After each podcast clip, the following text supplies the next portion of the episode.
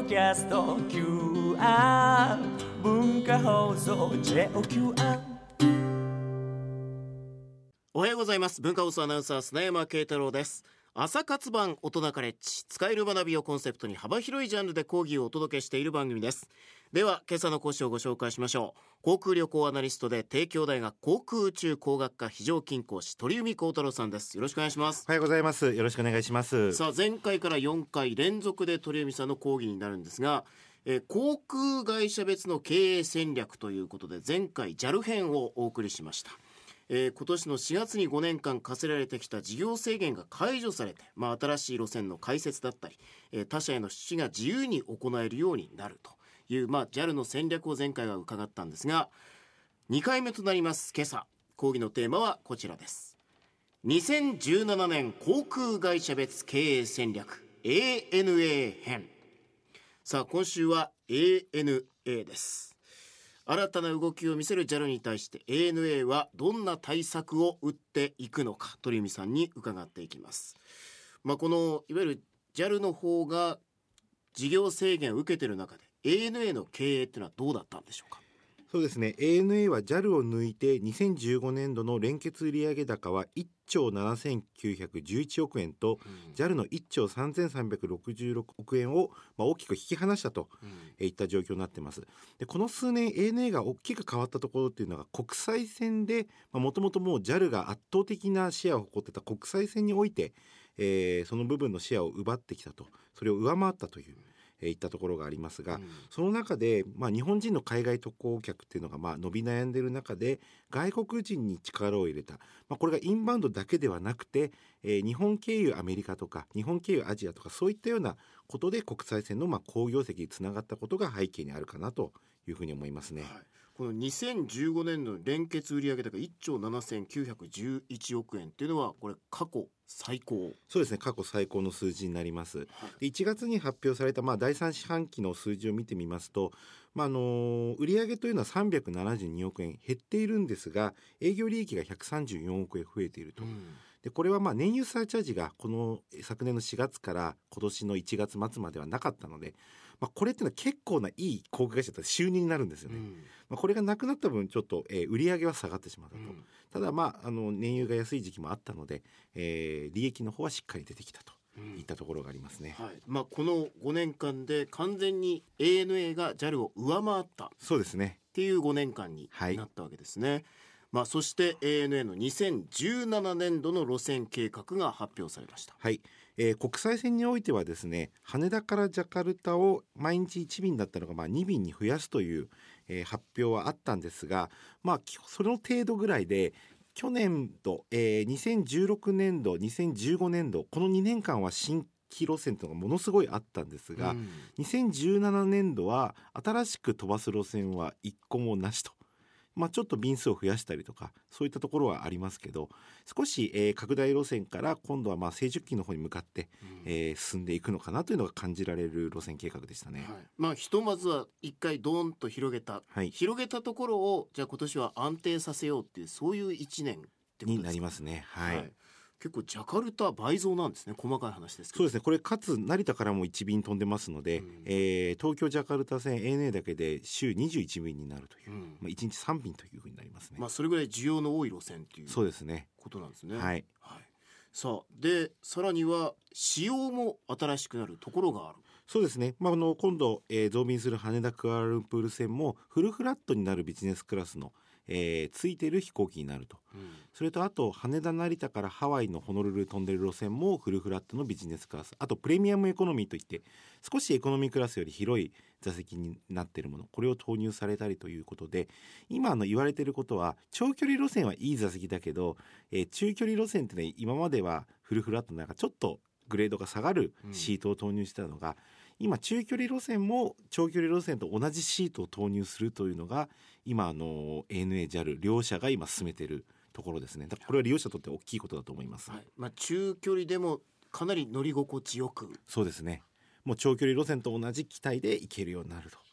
いったところですね。はい、さあそしてまあ大きなポイントとしては前回お話を伺いまして JAL の事業制限というものが終了します、まあ、それに対して2017年この ANA の経営戦略キーワードは何なんでしょうか？はい、キーワードはデュアルハブ戦略のさらなる進化とはい。いうことになりまあます。、ハブっていうのはよく聞きますけどデュアルハブ戦略ってのははい。どういうものなんでしょう以前あの大人カレッジの、えーレギュラーやってた時にも、えーエミレーツ航空という中東の航空会社のお話ししましたけどそこだとドバイという空港を拠点に世界中からドバイに集まってドバイからまた世界中に飛ぶというこれがいわゆるハブ空港ですね。でデュアルってことは2つってことですよね、うん。これはですね、えー成田と羽田という意味。2つの空港も、えーともハブなんですよといういった、まあ、意味というのがあります。うん。でこのデュアルハブ戦略というのは近年特にまあこれ JAL 以上に ANA が力を入れている部門なんですけど、えーまあ羽田と成田両方から国際線を飛ぶという、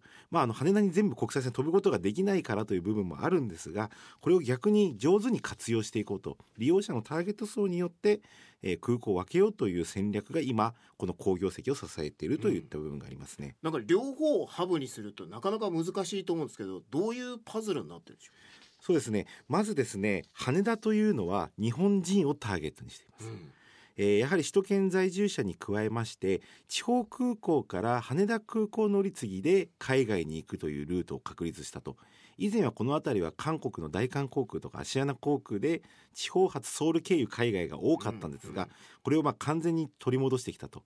で朝の1便の始発便に乗れば、えーヨーロッパ行きアメリカ行きに乗り継ぎができるし帰国便も3時4時ぐらいに、えー欧米から戻ってくれば夕方の便で地方に帰ると。うん出発東京の人と同じ、まあ、スケジュールで組むことができるっていうのがありますね。でさらに、まあ、国内の航空会社の強みとして片道5,000円で国際線からの乗り継ぎの場合は飛行機に乗れると。うんですので、えー例えば山口宇部に飛ぶ場合でも羽田発の往復料金プあのプラス往復1万円で乗れると。これは地方の方と大きいですよね。これは東京から遠い方にとってはかなり嬉しいサービスですよね。そうですね。まあ、まずじゃあ羽田は日本人をターゲットにしたハブにした。はい。はい。で成田はですねインバウンド訪日旅行客に加えて成田からアジアアメリカを移動する人をターゲットにしてきたと。で北米線というのは ANA も飛んでますけど今パートナーになってるアメリカのユナイテッド航空こことまあジョイントベンチャーって言って、まあ、収益をもう一緒にしちゃってるんですよこの路線に関しては。そうするとユナイテッド航空の路線も使えるのでそれであと ANA のアジア路線を使うということで、えー成田で乗り継ぎだけして第三国に行くといううんこれがものすごい数います。で統計を取ってみると羽田発の ANA 国際線のアジア路線っていうのは、えー7割8割が日本人です。はい。それに対して成田発着は7割8割が外国人という。もう完全に逆転現象してます。うん。搭乗率は逆に成田の方が高い路線っていうのもありますね。もう外国人にとってはもう日本のハブ空港といったら成田。っはい。ていうことになったわけですね。はいまあ、こういう戦略を3年4年ぐらい前から進めてきたんですがさっきもあの羽田からのアジア便が増やしているということもあるので今ですねあと、えーニューヨークシカゴとかロンドンパリっていうのは全部羽田から飛んでますので、うんまあ、そういったところに乗り継ぎさせる意味で、えー時間帯によって、まあ、一番多いのは成田乗り継ぎ多いんですが羽田乗り継ぎをすることによって朝の乗り継ぎは羽田夕方の乗り継ぎは成田っていう、はいはい。そうすると1日2便2パターン組むことができると。うんこれもかなり今、あのー便利になってるかなというのがありますね。まあこれがデュアルハブ戦略っていうそうですねですよね。でそのアジアのターゲットとしては、えーまあ、昨年一昨年就航した、まあ、ミャンマーのヤンゴンとか、うんカンボジアのプノンペンとかマレーシアのクアラルンプールとかあとはまあオーストラリアシドニーとかうんそういった人たちもまあ東京に来てそこからまた違うところに行くというそういった意味の戦略というのは ANA がありますね。まあ去年一昨年までかなり路線を拡大させたっていう話がありましたけどまさにこのデュアルハブ戦略のための解説でもあったそうですね。その通りだと思います。ことなんですね。はい。さあでこの2017年はデュアルハブ戦略のさらなる進化っていうことなんですけどはい。これどういうことをやろうとしてるんでしょう？かそうですね、まあ、羽田空港で先ほども少しお話ししましたがこ羽田でも国際線同士の乗り継ぎをさせると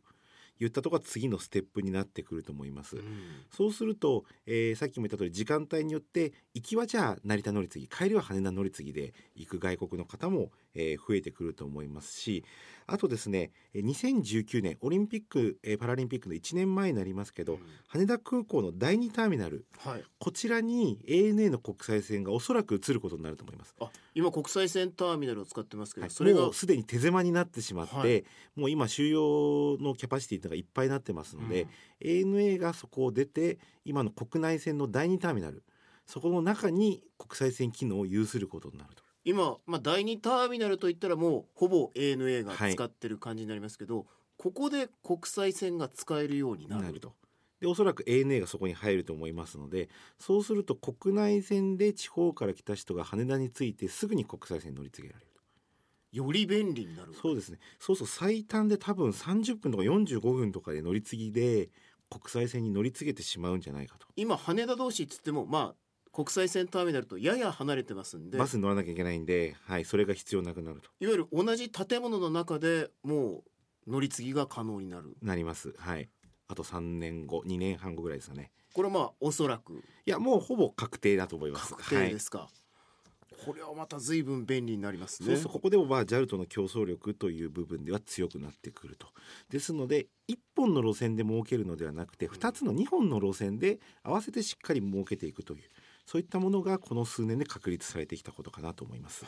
さあまあ最後になりますけど2017年 ANA の経営戦略。まあちょっとまとめをお願いいたします、はい。えーまああの路線拡大の路線から今度一つの路線をしっかり成長させていくというまあ戦略の中で2019年にもう一つエアバスの A380 という2階建ての飛行機うん。これをホノルル線に飛ばすという、えーことになってます。そうするとジャンボ機よりも大きい飛行機でうん。1日3便飛ばす計画でいますので、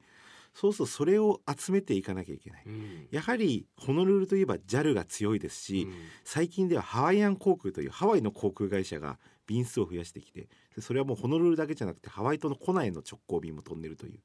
まあ、そういった中でハワイ線で勝たないと今度、えー JAL にも負けてしまうし、うん。他の航空会社にも負けてしまうというところがありますので、えーここをどう伸ばしていくか。でこれも航空会社だけではなくてハワイの場合は今度ツアー会社を巻き込んでうん。やっていかなきゃいけない、まあ、ANA には ANA セールスっていうツアー会社があります。がちょっと最近売り上げが落ちててうん。手こ入れしていかなきゃいけない。でハワイというのはほとんど行くのは日本人なので今までちょっと外国人に頼ってきた部分があるのでやはり日本の航空会社である以上日本人にターゲットしてそこにマーケットがしっかり、えー浸透することができるか。これがこの2017年、えーもう種をまいていかなければ間に合わないので、まあ、そのあたりも含めて、えーやっていくことになるのかなと。羽田ホノルル便を運休する、まあ、JAL はい。ここをまあ狙っていこうっていうそうですねところもあるでしょうね。まあ、便数においては成田からの JAL が5便以上ありますので便数ではかなわないんですがしっかりそういったフルフラットのビジネスクラス入れたり、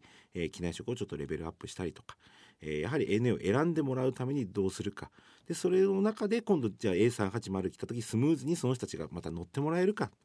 まあ、ここが鍵になる1年になるかというふうに思います。